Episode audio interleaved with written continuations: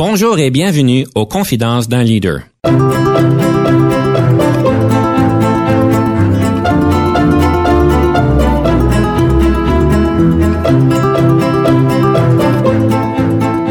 Ici Denis Lévesque, coach en leadership. Nous avons donc l'honneur et le privilège de recevoir en studio des leaders qui ont marqué leur communauté afin d'apprendre de leur expérience et de s'inspirer de leur sagesse. Les meilleurs leaders sont clairs, ils éclairent la voie et, ce faisant, font savoir à chacun que ce qu'ils font fait la différence.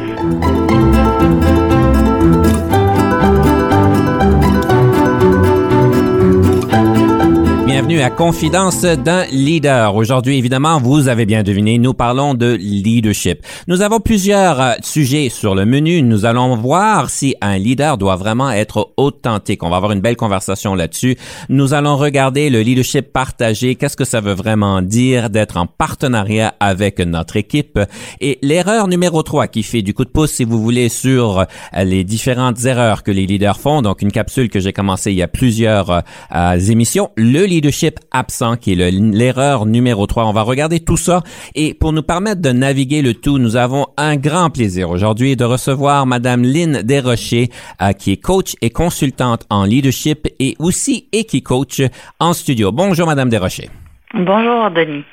Madame Desrochers, c'est un grand plaisir de vous recevoir en studio, évidemment, comme je viens de le dire, parce que vous êtes une coach et une équi-coach.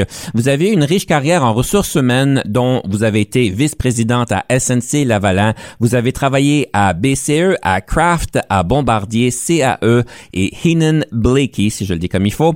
Vous avez dédié votre vie vraiment au développement organisationnel et professionnel et dans leadership, évidemment. Vous êtes connu comme étant calme, visionnaire et capable de faire l'impossible. Alors, j'ai quelques questions pour vous pour commencer, Madame Desrochers. C'est quoi un Equi-coach? Un Equi-coach, c'est quelqu'un qui coach, mais euh, qui coach un humain, mais on utilise le cheval comme partenaire d'apprentissage. Alors le cheval, à travers quelques mises en situation, nous donne du feedback sur tout ce qui se passe dans notre non-verbal. On sait que dans le leadership, ce qu'on dit, c'est important, mais ce qu'on communique avec notre corps aussi, et comme on dit dans le jargon, les vibes qu'on envoie euh, sont aussi fortes que ce qu'on dit avec nos paroles. Puis le cheval est est un expert pour euh, décoder le langage non verbal. Il réagit à ce que l'on fait dans le moment présent, dans les quelques mises en situation que je vous demande euh, d'effectuer. Comme ça, on est capable de, voir ce qui se passe, euh, qu'est-ce qu'on communique. Puis ce qui est intéressant avec le cheval, c'est qu'il n'a pas d'agenda caché. Il n'est pas intéressé par nos mandats, nos salaires, nos automobiles.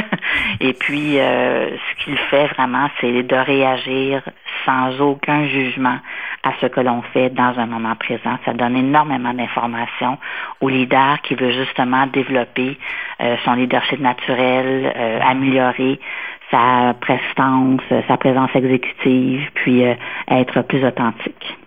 Donc, j'essaie de m'imaginer ça. Vous, vous êtes sur un cheval, votre client, donc le leader ou la leader, est sur son cheval et vous faites une randonnée ensemble et là, vous mettez en situation le, euh, votre client, si on peut, on peut le dire, et le cheval réagit à ce qu'il ressent, c'est ça? On n'est pas à cheval. C'est ça qui est la particularité. On est au sol et on, on occupe euh, un espace, un espèce de paddock avec le cheval. Euh, il est en liberté dans le paddock et c'est nous qui rentrons euh, dans son espace pour euh, faire des mises en situation. C'est comme ça qu'il est capable de réagir. C'est comme ça que ça fait que c'est accessible à tout le monde. On n'a pas besoin de monter en cheval. C'est vraiment une interaction qu'on a à partir du sol entre un humain et un cheval. C'est vraiment intéressant. Et le cheval, vous dites qu'il décode, mais comment qu'il vous communique le décodage? Évidemment, il ne vous parle pas, mais comment est-ce qu'il communique ceci? Le cheval, bon, ça fait 400 000 années et plus qu'il est euh, sur la Terre.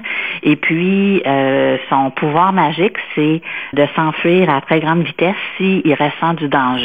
Euh, les chevaux habitent, ben, vivent en meute, c'est, on peut dire, en horde. Puis, le cheval est capable de ressentir le battement cardiaque d'un autre être vivant à peu près, euh, on dit 3 mètres, euh, peut-être 2 mètres, 3 mètres, ce qui fait que dans un grand troupeau, ils sont capables de synchroniser leur battement cardiaque entre eux. C'est pour ça qu'on peut voir des grandes hordes de chevaux paisiblement brouter l'herbe dans les grandes prairies. Un des individus de la horde constate un prédateur ou un autre être dans les alentours qui l'inquiète, ben lui, son battement cardiaque va euh, augmenter. Puis ça, ça se communique un peu comme la poudre partout au sein de la euh, de la horde. Puis ils vont tous s'enfuir à toute vitesse. Alors, c'est vraiment cette capacité-là du cheval que l'on a, euh, que, l'on utilise en équicoaching parce que quand on entre dans l'espace avec le cheval, nous, on est des prédateurs, n'est-ce pas? On a nos deux yeux devant nous et le cheval euh, est une proie, il va toujours rester une proie. Puis, il ressent euh, notre battement cardiaque. Si on vit de grandes émotions, si on a de grandes intensités, notre battement cardiaque va augmenter. Ce qui veut dire pour lui, pour le cheval, c'est que nous sommes un prédateur qui est en chasse. Alors, ce qu'il va essayer de faire, c'est de s'enfuir de nous, mais on comprend qu'on est dans un espace, un espace restreint. Alors, il va probablement se pousser le plus loin possible de nous, puis des fois même commencer à galoper pour essayer de, s'enfuir de nous, le prédateur, qui, qui sommes beaucoup trop euh, intenses dans le moment. Fait que c'est vraiment avec cette capacité-là de décoder qu'il est capable de donner du feedback. Si on réussit euh, en tant que leader ou en tant que personne à bien se grounder, à calmer euh, son battement cardiaque, à être vraiment juste à un bon niveau d'intensité, ben à ce moment-là, pour le cheval, on ne devient pas euh, menaçant. Et puis, c'est quand même un animal curieux. Puis, il va plus naturellement être attiré vers nous, puis même par-delà les différentes mises en situation, il va accepter de, nous suivre euh, euh, dans nos jeux, dans nos activités euh, que l'on fait avec lui. Tout ça sans aucun contact, sans aucune parole. en aucun moment on va toucher, forcer le cheval ou il n'est même pas attaché. Là. Il n'y a pas de licou, il n'y a rien. C'est un cheval nature. Fait que c'est pour ça que je dis que c'est un partenaire d'apprentissage, euh, un partenaire de feedback incroyable sur tout ce que l'on ne dit pas normalement et tout ce qui se passe euh, euh, en bas du cou. Là. je trouve ça vraiment bien intéressant. J'avais vraiment jamais entendu cela. D'une côté pratico-pratique, quel genre d'apprentissage que quelqu'un peut avoir, si vous pourriez peut-être partager une thématique sans, tout en gardant la confidentialité, évidemment. Moi, je viendrais vous voir, quelles seraient des choses qui, typiquement, vous pourriez déceler selon le comportement du cheval? Un des plus grands apprentissages que l'on constate et qu'on fait euh, quand on, fait de l'équicoaching, c'est justement de comprendre que on est souvent euh, énormément dans notre tête. On va penser à ce qu'on veut dire, ce qu'on veut faire, pourquoi on veut le faire, c'est quoi nos besoins, c'est quoi nos stratégies, puis on est complètement déconnecté de ce qui se passe euh, dans le corps, ce qui se vit, nos émotions, puis on se rend pas compte que euh, tout le langage non verbal est très, très, très puissant. Fait pour moi, ce que je constate euh, avec mes clients, c'est de dire, oh mon Dieu, je ne, pensais pas que euh, en ne disant rien, je pouvais communiquer autant de choses aux personnes autour de moi. fait que je vous dirais que ça, c'est vraiment le, le, plus grand apprentissage, puis ce qui nous permet justement d'être juste d'être authentique quand on rentre en relation avec les gens, puis surtout de d'oser notre intensité, de clarifier nos intentions et puis de clarifier le message aussi qu'on veut communiquer. Fait que ça, nous ramène vraiment comme à, un juste milieu, puis le de mettre l'effort nécessaire sans plus ni moins pour faire euh, ce qu'on veut faire, puis faire accomplir ce qu'on veut faire accomplir avec euh, les gens passionnant. Peut-être un jour, j'aurai l'occasion de vous rencontrer en personne avec euh, votre cheval et vous pouvoir euh, m'aider à comprendre comment je me présente d'une autre manière, si on peut dire. Ça me fait plaisir. Madame Desrochers, la question de perspective, donc, euh, vous vouliez aujourd'hui discuter et débattre. Est-ce que le ou la leader doit être authentique? Alors, je vous laisse la parole pour environ trois minutes. Je viens un peu de mettre la table en parlant euh, du euh, cheval. Euh, pour moi, l'authenticité, c'est très, très important en termes de leadership. nous sommes en... Bon, premièrement, si on, parle de leadership, on peut tous s'entendre pour dire que le, le leadership, c'est avant tout des relations que nous avons avec les autres. Nous sommes en relation dans des positions que les organisations, bon, on a le, le titre, tout ça, mais ça va plus loin que ça. C'est des gens qui décident de suivre quelqu'un qui a décidé de prendre des responsabilités de gestion d'équipe. Alors, une fois que ça c'est établi, euh, c'est très important euh, de comprendre que euh, les gens qui ont décidé de suivre ont eux-mêmes une foule de capacités, d'habiletés et que pour l'instant, ça fait leur affaire de nous suivre. Alors, euh, on n'est pas là en tant que leader pour leur compter des balivernes, puis c'est pour ça que pour moi, de dire l'authenticité à ce moment-là devient très important parce que c'est comme si on se reconnaît pour dire D'accord, tu as accepté de prendre des responsabilités de leadership et puis moi, j'ai accepté de te suivre en ce moment-là. Puis étant donné que c'est sur des base de relations humaines hein, au niveau du leadership. Euh, c'est pour ça que le leadership authentique, d'être authentique, d'être qui on est, euh, d'être capable de, de démontrer euh, nos inquiétudes, de développer, de démontrer nos forces, de démontrer aussi les embûches qu'on peut avoir avec notre équipe, fait qu'on peut être beaucoup plus beaucoup plus près, beaucoup plus efficace parce qu'on se rend compte et on se reconnaît tous comme étant êtres humains dans l'équipe. Alors, c'est un petit peu ce que je voulais dire par rapport au leadership euh, authentique, euh, que tout est basé sur des questions de relations. Puis, dans des relations, euh, les principes de respect, puis les principes de confiance sont très importants.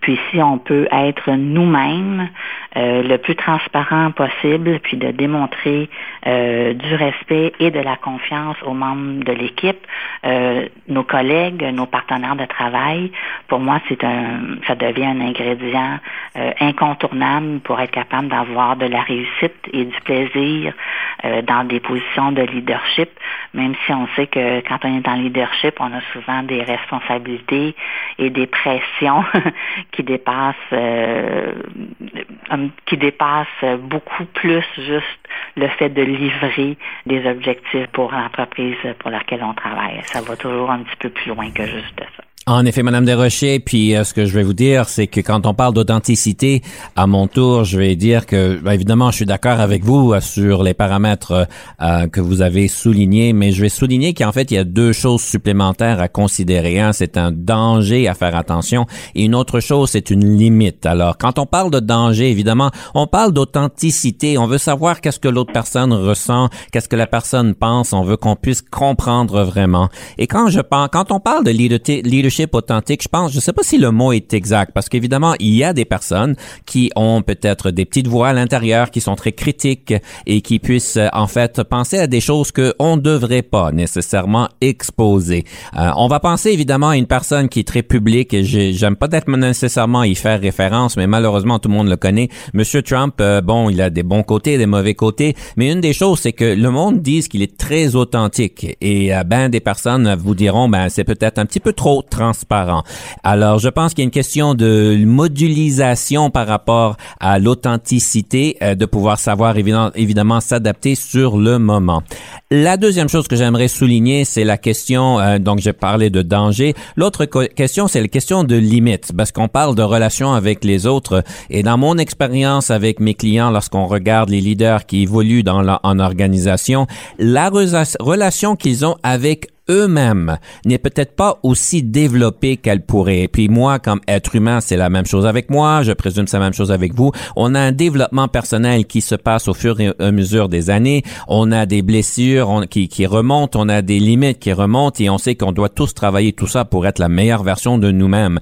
Alors cette relation avec nous-mêmes, je pense que euh, on aimerait être authentique, on aimerait la, bien la connaître, mais bien souvent, ce qu'on réalise, c'est qu'on met des, des masques on met, on dit ce qu'on pense que le monde veut le dire, on met, euh, on a des histoires qui sont peut-être plus plaisantes pour les autres, mais qui sont pas nécessairement les nôtres. Je pense qu'on a tous témoigné jusqu'à un certain moment donné que bon, il y a un certain nombre d'entre nous qui rentrent dans ce piège-là. Alors voilà ce que j'ai à dire sur l'authenticité. Je vous donne un petit 30 secondes pour réagir et on va passer directement à la petite musique après. Bien, je suis d'accord avec vous. Euh, le leadership euh, débute euh, par toujours avec le leadership de soi. Puis effectivement, c'est l'ingrédient le, plus important. Il faut être capable d'être propre, son propre leader avant de pouvoir être le leader des autres. Puis concernant M. Trump, on n'aura pas assez de temps pour en discuter. Madame Desrochers, moi, ce que j'ai retenu de ce que vous avez dit, c'est que je vous êtes d'accord avec moi. Alors, pour moi, ça a déjà été bien, mais j'ai aussi été d'accord avec vous. Alors, c'est déjà un partenariat entre deux. Madame Desrochers, bien plaisant. J'aimerais vous permettre de nous présenter la première pièce musicale. Quel est ce cadeau que vous allez nous donner? Je vous propose Champs-Élysées de Jodassin. Euh, pour moi, c'est une, euh, une musique qui est très joyeuse, très entraînante. Puis pour moi, c'est ce qu'on ressent un peu quand on, on, débute quelque chose de nouveau, quand on prend une décision. On marche toujours d'un pas guerrier, puis on a beaucoup euh, d'enthousiasme et de bonheur d'entreprendre un, nouveau chemin, un nouveau défi. Alors, c'est ce que je voulais partager avec vous aujourd'hui. Grand merci. Nous allons prendre un petit détour avec les Champs-Élysées. On prend une pause. Lorsqu'on revient, on va parler des moments marquants du développement de leadership de Madame Desrochers.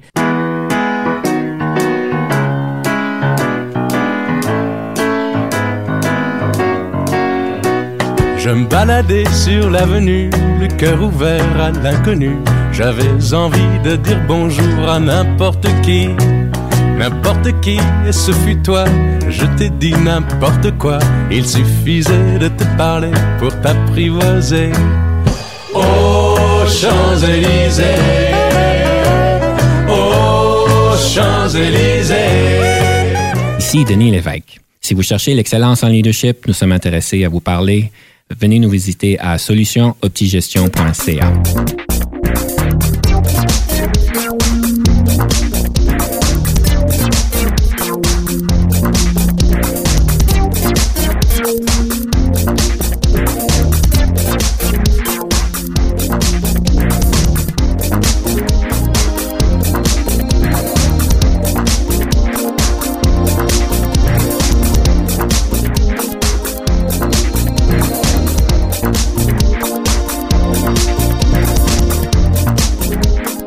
sommes de retour à Confidence d'un leader et nous avons en studio Madame Lynn Desrochers qui est coach et consultante en leadership et Equi-coach. Madame Desrochers, un des moments euh, les plus euh, favoris de ma part, si on peut dire, de l'émission, c'est les moments marquants. Alors, je vous invite de nous partager peut-être trois des moments les plus marquants de votre développement en leadership. Euh, oui, bien sûr quand je faisais ma réflexion par rapport au moment marquant, euh, le problème, c'est de dire, OK, lequel je prends, puis lequel on peut vraiment considérer comme marquant. Euh, je vous dirais que j'ai pas eu de moments qui m'ont euh, marqué au fer rouge. je suis très contente, mais j'ai quand même eu des, des, des moments que j'ai pu constater l'exercice du leadership que j'ai exercé, je vous dirais, là, par rapport à la situation. Euh, il y a quelques années, euh, le premier, c'est euh, j'ai eu la chance de travailler au Maroc en collaboration sur un projet avec les gens là-bas. Puis, euh, je parlais tantôt de, de respect, euh, puis euh, de confiance, puis on faisait affaire avec un groupe de personnes, plus de 30 personnes qui avaient des revendications à faire sur le fonctionnement du programme qu'on mettait en place, puis tout ça. Puis il y avait beaucoup de de bisbis, de discussions de corridor, des gens qui commençaient à, à vouloir un peu formenter la révolte. Puis euh, j'avais comme deux choix à ce moment-là de dire euh, bon, euh, j'appelle un supérieur qui est au Canada, puis là on fait une conférence téléphonique, ou bien j'y vais, je réunis tout le monde, on se parle, on met, on crée l'agenda ensemble, puis on adresse les points à discuter un à un pour trouver des solutions pour aller de l'avant. Alors, je vous dirais que ça s'est bien passé, puis ça, ça m'a très marqué parce que justement, on parle de leadership, on parle d'équipe. Maintenant, on peut pas, on n'est pas dans l'armée pour l'instant, puis il faut vraiment avoir l'aval des gens. Je parlais tantôt qu'il faut que les gens acceptent de suivre pour qu'on soit capable d'être un leader. Puis, en impliquant les gens, pour moi, ça a été quelque chose qui a été très fort à ce moment-là de dire, bon, si je peux, je peux impliquer les gens, que les gens ont la chance de parler, de s'exprimer, puis qu'on comprend bien les paramètres, bien, ensemble, on peut trouver des solutions. Fait que ça, ça a été pour moi euh, un, moment très marquant dans, l'exercice euh, du leadership. Euh, la, deuxième chose, je vous dirais que ça a été plutôt une progression que j'ai constatée avec les années pour dire euh, qu'est-ce qui a fait que euh, je suis devenue un leader ou que je suis reconnue comme leader. Puis je vous dirais que le, fil conducteur de tout ça, c'est euh, ma curiosité, ma capacité à me porter volontaire, la, ma capacité de me mettre euh, au devant quand personne ne veut euh, prendre le lead, puis un petit peu de courage. Euh, autrement dit, le, leadership s'est développé naturellement avec les années, avec les mandats, mais toujours avec cet esprit de curiosité et de pourquoi pas. pourquoi est-ce que je n'essaierais pas ça?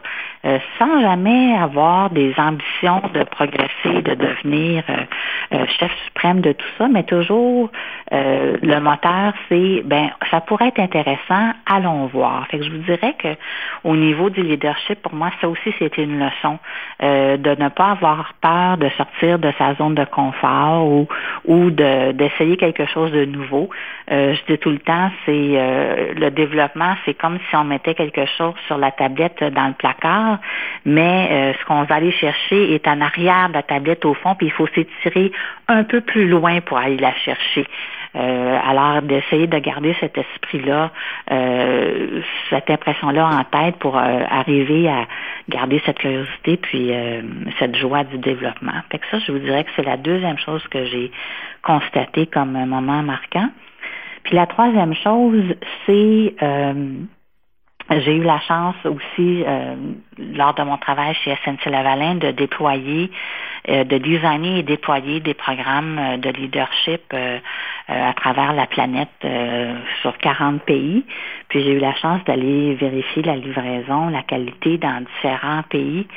Puis ça, c'est la troisième, le troisième moment marquant pour moi, c'est de constater que peu importe où j'étais sur la planète, que ce soit euh, en, Amérique du Sud, que ce soit en Europe, que ce soit dans les pays euh, africains, les pays arabes, euh, en Australie, à la base, c'était tous des gestionnaires qui devaient être autres êtres humains. Puis c'est comme si notre humanité que l'on a à travers la planète euh, pour moi, ça a été quelque chose de très important. Puis de encore là, d'être curieuse envers l'autre, d'être curieuse envers les possibilités, mais on peut euh, s'asseoir sur ce principe-là que on est tous des êtres humains, puis on essaie de faire de notre mieux. Euh, alors ça aussi, ça, pour moi, ça a été assez marquant dans mon histoire de leadership pour dire, ben, en ce moment, ça c'est mes responsabilités, mais je travaille avec d'autres êtres humains aussi, peu importe où est-ce qu'on est sur la planète, puis peu importe quelle langue on parle. Madame Desrochers, je trouve ça vraiment intéressant, les 40 pays que vous avez fait affaire avec, évidemment votre programme de leadership euh, que je sais qui a été vraiment bien monté. Euh, je trouve ça intéressant, vous avez dit la chose qui était commune à tout le monde, c'est que l'humanité était présente et on était au, service de l'humain quand on parle des équipes. Vous aviez donc fait ce programme-là dans 40 pays. Est-ce que vous avez adapté le programme par rapport à un élément culturel ou à une préférence de leadership? Parce qu'on sait qu'évidemment, dans, en Afrique, en Asie, en Europe, en Amérique du Nord, en Amérique du Sud, il y a des variantes au niveau des attentes des leaders. Est-ce que vous avez pris ça en considération ou est-ce que c'est, il y a quand même une universalité que vous avez pu y trouver?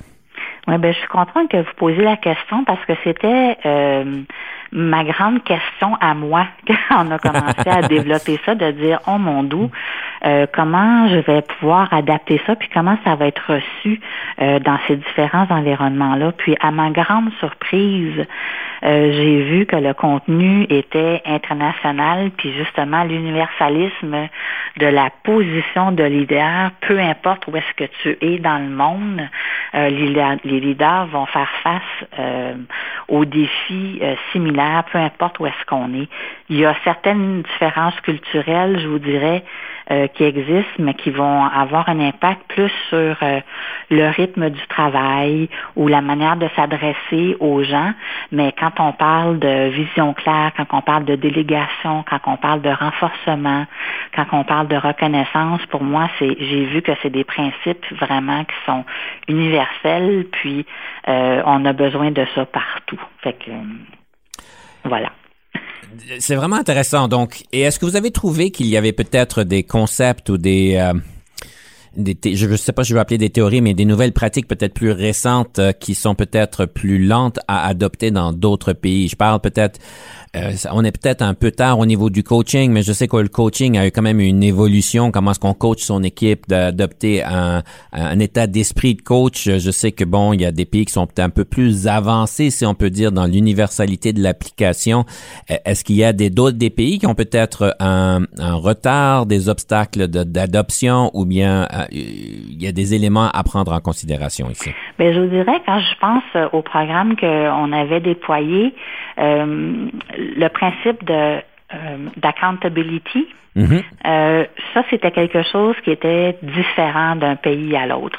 Euh, parce que quand je pense notamment, bon, en Asie, puis dans les pays arabes aussi, la ligne de commandement de la hiérarchie dans les organisations, c'est très, très important. Puis on va pas contredire le leader. Euh, puis je vous dirais que c'est peut-être le concept qui a été euh, où est-ce qu'on a eu à, débattre un peu plus dans les différents pays parce que ça c'est différent de où est-ce qu'on est. Euh, au Canada, en Amérique du Nord, c'est très naturel d'avoir une conversation avec notre patron de dire ben je pense que ça ça serait peut-être une meilleure idée plutôt que ça. Puis les patrons normalement vont écouter puis ils vont vouloir retirer le plus que possible de leur équipe. puis cette liberté de parole là est peut-être pas euh, aussi fluide dans d'autres régions du monde, mais suite à la formation, on voyait que les gens disaient OK, je vais être capable d'adapter un peu à ma réalité. Fait que ça, c'est peut-être euh, un des principes que j'ai vu qui n'était pas encore euh, répandu partout dans la planète.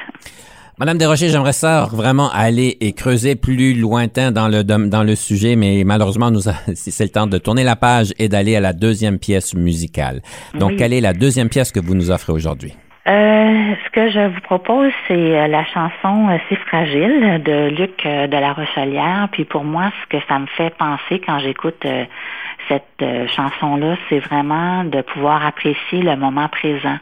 Euh, les gens qui, qui nous entourent, puis euh, de dire oui, c'est bien d'avoir des rêves, des visions, euh, ou des fois avoir des regrets, mais si on ne profite pas de ce qu'on a aujourd'hui, ben ça reviendra jamais ce moment-là. Alors voilà. Ben, fantastique. On vous invite de rester dans le moment présent, d'écouter Si Fragile. On prend une pause. Quand on revient, on va parler d'un livre de leadership ou un podcast sur le leadership. Question de se rebâtir de notre fragilité.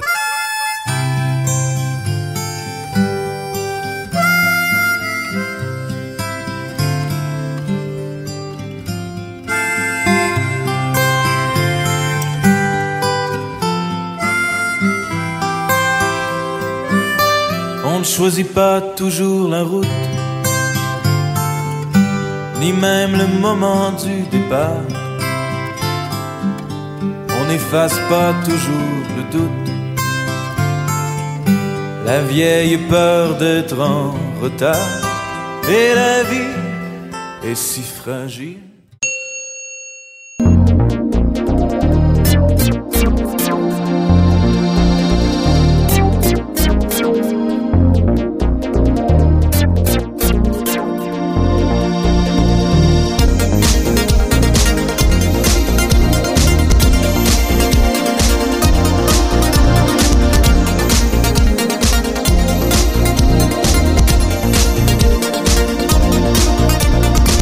Nous sommes de retour à Confidence d'un leader avec Lynn Desrochers qui est coach et consultante en leadership et qui coach et on parle d'un livre ou d'un podcast sur le leadership. Quelles ressources avez-vous à nous présenter? J'ai un trio à vous proposer aujourd'hui. Un trio? Euh, un trio, oui. J'ai quelques, quelques livres qui m'ont marqué.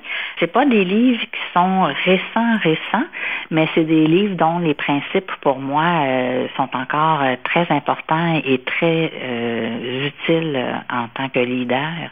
Le premier, c'est le livre de Leadership Challenge de Coos et Postner. Pour moi, c'est vraiment le livre qui m'a bien illustré que le leadership était une question de relation entre ceux qui désirent mener et ceux qui désirent suivre. Euh, puis que la relation, c'est basé sur la confiance et le respect mutuel. C'est écrit facilement, puis pour moi, d'être capable d'adopter certains des principes qui ont été présentés dans ce livre-là m'a beaucoup aidé. Le deuxième que j'aimerais vous proposer aussi, c'est un livre qui a été écrit par euh, Robert Greenleaf, qui s'appelle Servant Leadership, de comprendre que lorsqu'on est leader, oui, on est peut-être en avant, mais on est en avant pour débroussailler le chemin. Parce qu'avant toute chose, on est au service de notre équipe. On doit enlever les obstacles qu'ils rencontrent pour qu'eux soient capables d'accomplir le travail et de livrer les résultats parce qu'on sait que c'est vraiment les membres de notre équipe qui nous permettent d'atteindre nos résultats. Puis cette euh, compréhension-là de comprendre qu'on est vraiment au service de notre équipe et comment le faire, ça a été pour moi un principe aussi très important. Le dernier, qui est plus récent, c'est un livre qui a été écrit par Vince Molinaro qui s'appelle le Leadership Contract. Alors, le contrat de leadership. Le principe pivot de son livre, c'est de comprendre que le leadership, c'est avant tout une décision. Euh, c'est nous qui devons prendre euh, la décision de dire oui, je me mets en position de leadership, puis de comprendre que lorsqu'on prend cette décision-là, on a des responsabilités, puis que des fois, oui, c'est difficile, ça fait partie euh, de, de la job, comme on dit. pour dire que, bon, oui, on a une promotion, on prend des responsabilités de gestion, mais c'est une décision que nous, on doit prendre avec tout ce qui vient avec. Des bonnes thématiques, le Leadership Challenge, le Servant Leadership et le Leadership Contract, je présume, sont disponibles à la bibliothèque et à la librairie. évidemment, toute la thématique que vous avez amenée, c'est par rapport à l'équipe. Madame Desrochers, je sais que pour vous, c'est important, la question de partenariat, de ce leadership partagé. Je vais vous inviter de peut-être donner vos points culminants par rapport à ce sujet-là. Comment est-ce qu'on peut y arriver, sachant que je présume qu'il y a des balises dans lesquelles il faut faire attention? Bien entendu, pour moi, ça revient vraiment dans cette idée de partenariat, de comprendre qu'on a chacun nos rôles, on a chacun nos responsabilités, euh, d'être capable de partager avec l'équipe euh, qu'est-ce qui est attendu de nous comme résultat en tant qu'équipe pour que l'on puisse euh, définir ensemble la meilleure approche pour progresser et livrer les résultats. Pour moi, bien travailler ensemble, d'être transparent au niveau du leader sur les contraintes que l'on peut avoir pour la réalisation d'un problème, euh, d'une problématique ou d'un projet qu'on a à livrer, euh, pour moi, ça l'aide beaucoup l'équipe à travailler dans un environnement qui est réel. Euh, puis qui élimine les frustrations aussi. si on est capable d'être transparent, de bien expliquer ce qu'il en est, des paramètres, ce qu'on peut, ce qu'on peut pas, ce qui serait extraordinaire d'avoir, mais pour l'instant, on ne peut pas euh, se permettre ça. Ça permet de, en tout cas, ce que j'ai constaté oui, au niveau de l'équipe, de dire, d'accord, euh, on peut pas se promener euh, en Formule 1, mais peut-être qu'on peut avoir une Prius hybride qui va nous amener euh, à la bonne place, puis en plus, ça va être bon pour l'environnement. Alors, c'est ça que je veux vraiment communiquer au niveau du leadership partagé, d'expliquer exactement c'est où est-ce qu'on veut aller, quelles sont les contraintes auxquelles on fait face pour que les gens et toute notre intelligence collective, on puisse vraiment mettre ensemble une approche euh, euh, efficiente pour euh, arriver à nos objectifs? Il y a des situations où est-ce que peut-être c'est pas bien reçu ou peut-être c'est pas le bon style. Est-ce qu'il y a des variables à prendre en considération? Dans l'histoire du leadership, il y a des gens, on parlait tantôt du leadership de soi, il y a des gens qui sont pas intéressés de développer leur propre leadership, puis eux, ce qu'ils attendent, c'est des ordres, des ordres, des directives. Puis, euh, quand on prend une approche de leadership partagé, il faut bien sûr travailler avec des gens qui sont intéressés à contribuer, puis qui sont pas là seulement pour faire euh, des face hours, là, juste euh, je me montre, je suis au bureau, je suis connecté, euh, mais demande-moi-en pas plus.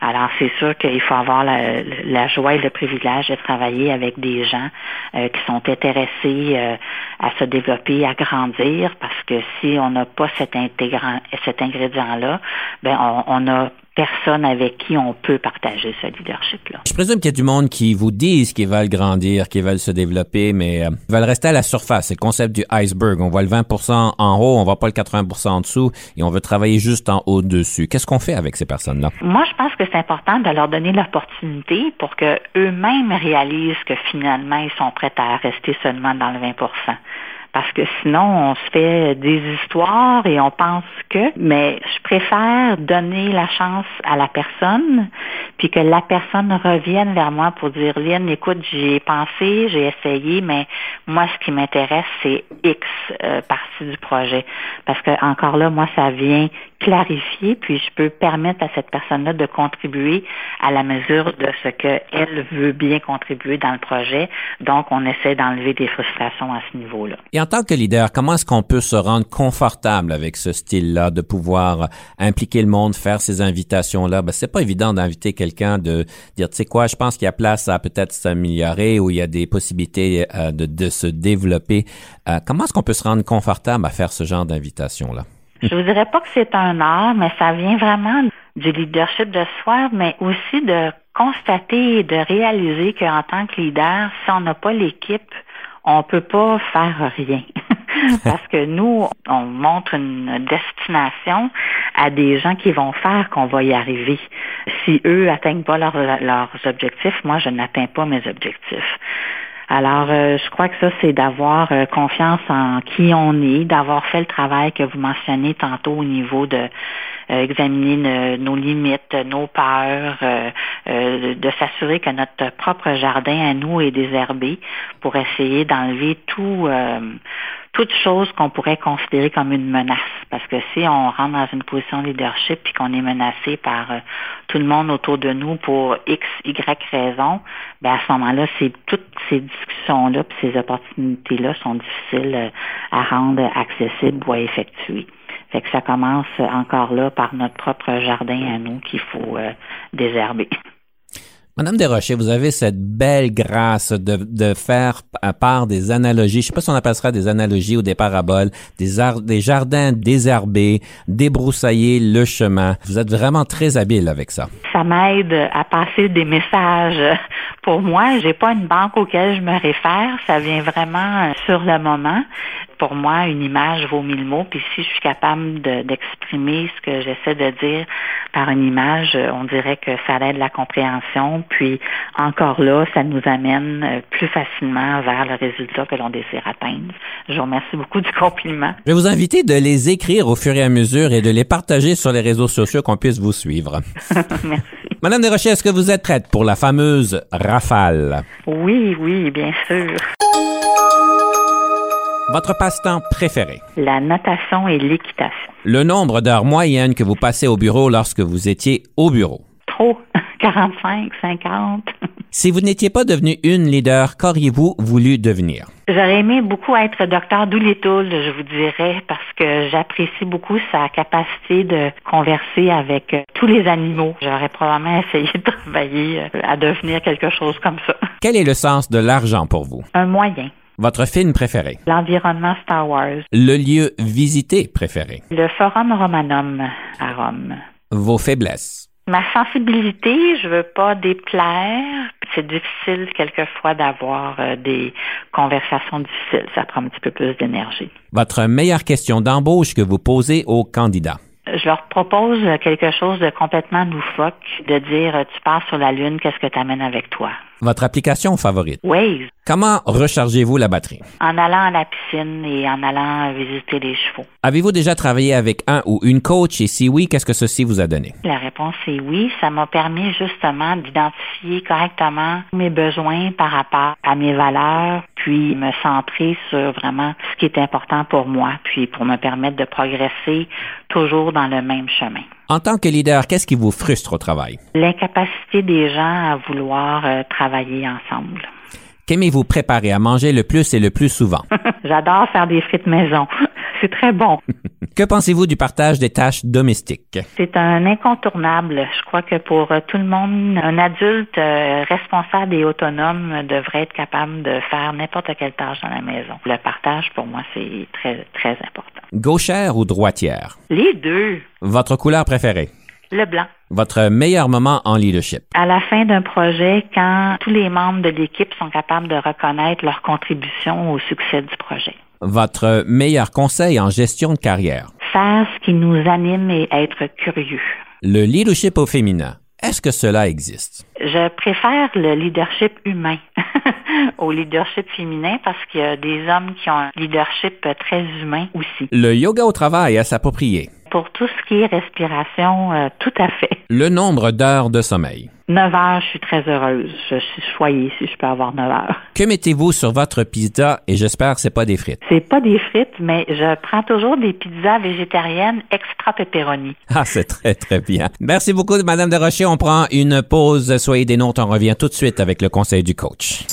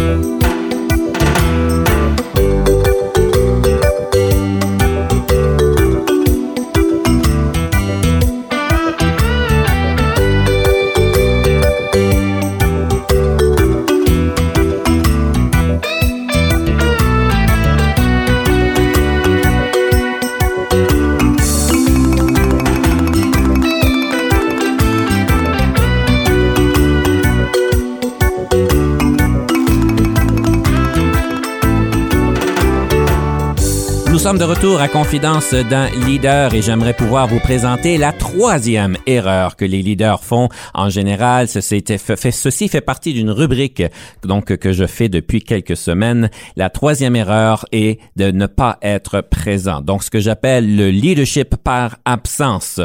Évidemment, on sait tous que quand on a besoin de l'aide de notre leader, quand on a besoin des directives, des directions, euh, un peu une vision, une perspective, une compréhension, une validation de notre leader et ce leader n'est pas disponible. Certains vont dire, ben, j'ai donné la carte blanche, je veux les rendre euh, euh, euh, autonomes et je veux qu'ils puissent se développer. C'est pour ça que je fais ceci. Et de toute façon, j'ai pas grand temps et de toute façon, ils devraient pouvoir se développer eux-mêmes. Ce que ceci amène souvent, c'est ce que j'appelle le leadership à la mouette. Vous savez, les mouettes, ils restent à 30 000 pieds dans le ciel euh, pour voir qu'est-ce qui se passe à l'horizon. Et quand il y a un problème, ils sont pas mal intense à descendre pour, ben, je vais vous laisser réfléchir à ce qu'ils font, et ils remontent aux 30 000 pieds, ce qui cause énormément de dommages lorsqu'on dit vous avez pas atteint les objectifs, vous avez fait des erreurs, vous avez rien compris. Il faut comprendre lorsqu'on pointe le doigt aux autres parce que les autres ont pas réalisé ce qu'ils pouvaient faire ou ce qu'ils devaient faire. Quand on pointe le doigt, il y en a trois qui pointent vers nous. Alors, faut prendre en considération quel est le rôle que nous avons eu en tant que leader et souvent cette absence-là joue un grand rôle. On parle souvent de la microgestion comme étant la pire des choses qui peut arriver en organisation. Tout le monde a peur, les leaders ont peur de la microgestion autant que les employés, mais quand on va à l'autre extrême, je peux vous dire, par expérience que les résultats sont similaires, semblables et même pareils. Alors, on veut vraiment s'assurer qu'on n'est pas un leader qui vit par l'absence, qui ne sont pas accessibles, qui ne répondent jamais aux courriels de leurs équipes. Et comme notre invité nous a dit aujourd'hui, c'est qu'un leader, une leader accompli par l'équipe. C'est l'équipe qui accomplit les choses, les résultats et qui arrive à aller de l'avant. C'est pas nécessairement les leaders par eux-mêmes. Alors, je vous laisse avec ça. Troisième erreur. Est-ce que vous souffrez de cette erreur-là?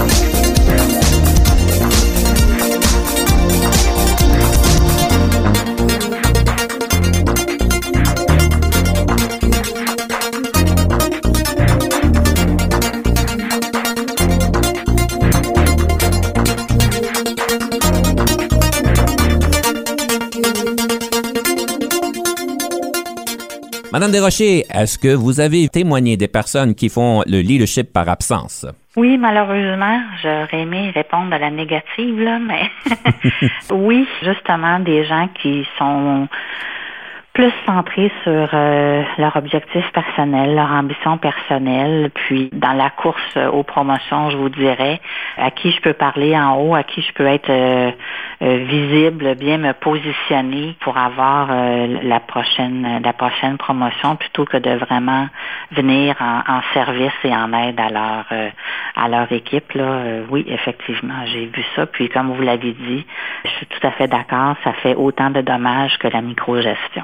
Madame Desrochers, je me fais toujours un plaisir de lire les rétroactions à l'égard de mes invités. Vous avez des très belles rétroactions qui me sont parvenues. Alors, par exemple, il semblerait que vous pourriez écrire deux beaux livres en leadership. Le premier, le titre serait La cérémonie des crochets. Je trouve ça vraiment intéressant, c'est très imagé. De quoi qu'on y parle? On parle justement de leadership partagé, où est-ce qu'en équipe, on s'est fixé des objectifs, puis j'avais la pratique de d'avoir une rencontre à toutes les semaines. Puis euh, sur le mur, sur des flip charts, tous nos objectifs étaient là. À tour de rôle, euh, les membres de l'équipe avaient la, la chance d'aller dire, ben ça c'est fait, je fais un crochet plein, je l'ai livré, bravo. On avait même inventé les crochets pointillés pour dire, ben c'est amorcé, ça s'en vient, j'ai cette petite embûche-là, mais c'est sur la bonne voie. Fait que juste de voir la progression euh, avec l'équipe, de voir où est-ce qu'on est rendu, c'est toujours un moment euh, plaisant de, pouvoir faire euh, notre cérémonie de, de crochet hebdomadaire. Il semblerait que vous avez aussi un New York bestseller qui s'appellerait Et si on réinventait le leadership? C'est quoi qu'on ferait avec ça? Pour moi, ben, vous avez compris hein, que l'humain est très important. On reviendrait à des valeurs humaines euh, de communication, d'interrelation, puis de comprendre que on a tous la, la valeur euh, égale à notre à notre collègue. On est juste dans des rôles différents avec des responsabilités différentes, mais on est tous nés sur la terre de la même manière avec euh, des capacités. Puis on est seulement mis dans des dans des rôles différents, mais que c'est ensemble qu'on peut euh, vraiment réussir. Le livre serait disponible en quelle année? Il va falloir que j'y pense, ça. C'est peut-être un projet de pré-retraite. une des choses, c'est que vous êtes une leader, une personne qui est très calme. Ça est revenu à plusieurs reprises, la question d'être calme.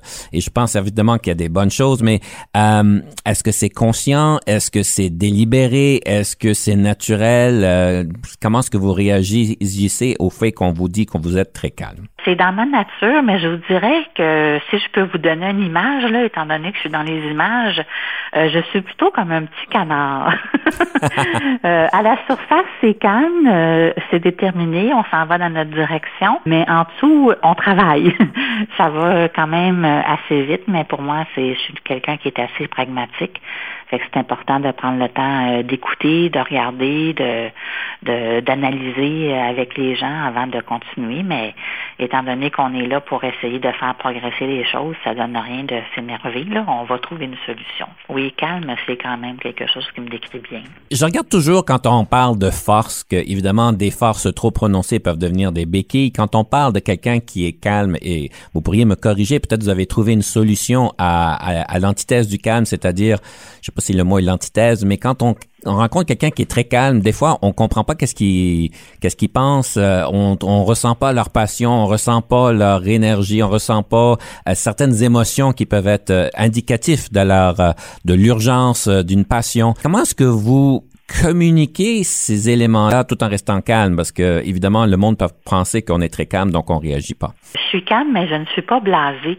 et j'ai un visage qui communique énormément de choses. Mes yeux, mon sourire, euh, les gens sont capables de me lire euh, comme une carte routière. Fait que c'est pas parce que je suis calme que je suis euh, unresponsive que je, je n'envoie pas de message. Puis j'aime bien l'humour aussi, fait que c'est quelque chose qui qui m'aide à, passer à travers des, des situations un petit peu plus corsées. Je crois que les gens, quand ils me disent calme, ce qu'ils apprécient probablement, c'est que je suis de bonne écoute, toujours intéressée par ce que les gens ont à me dire, puis que je vais prendre le temps de faire ça. C'est peut-être ça qu'ils trouvent euh, rassurant, puis mon, mon optimisme de dire, OK, parfait, euh, euh, trouvons des solutions maintenant. Madame Desrochers, notre temps s'écoule. J'avais d'autres questions à vous adresser, mais bon, va falloir qu'on garde ça peut-être pour une autre entrevue à un moment donné. Ce fut un grand plaisir de vous recevoir en studio et j'aimerais vous inviter pour clôturer le tout de nous partager une citation. Avec plaisir. Justement, c'est une citation de Robert Greenleaf que je vous parlais au début là, sur euh, le servant leadership. Alors, euh, pour moi, c'est très important cette citation. Euh, les meilleurs leaders sont clairs, ils éclairent la voie et ce faisant, font savoir à chacun que ce qu'ils ont fait fait la différence. C'est profond, ça. Madame Desrochers, je vais vous inviter de le répéter une deuxième fois. Les meilleurs leaders sont clairs, ils éclairent la voie et, ce faisant, font savoir à chacun que ce qu'ils font fait la différence. De belles paroles pour nous inspirer. Et à ce point-ci, je vais aussi vous inviter de nous partager la troisième pièce musicale. Ça serait laquelle? On va terminer avec euh, Jean-Pierre Ferland euh, pour la chanson euh, Une chance qu'on ça. Pour moi, ben, c'est justement le fait de pouvoir reconnaître les autres, nos, nos, connexions entre humains, les gens qu'on a dans notre vie, qu'on apprécie, de peut-être pas tomber dans l'automatisme, mais de prendre le temps de leur dire qu'on les apprécie. Madame Desrochers, merci beaucoup pour ce beau cadeau. On vous laisse cette belle pièce musicale. Et Madame Desrochers, une chance qu'on vous a eu. C'était un grand plaisir de vous recevoir en studio. Avec plaisir. Chers auditeurs, chères auditrices, on vous laisse avec ceci et évidemment, on se donne rendez-vous à la prochaine fois.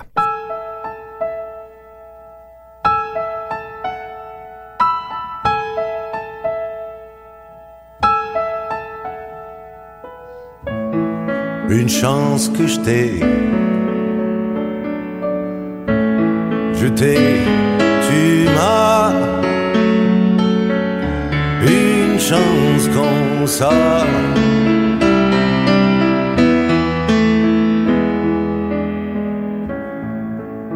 Quand tu m'appelles, mon petit loup, avec ta petite voix, tu penses mes bleus tu tues tous mes papillons noirs.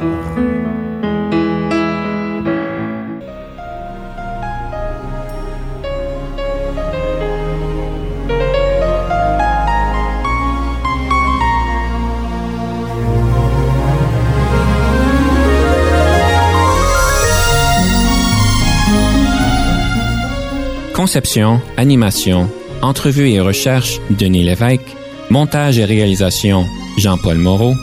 Confidence d'un leader est une production et une présentation d'Unique FM 94,5.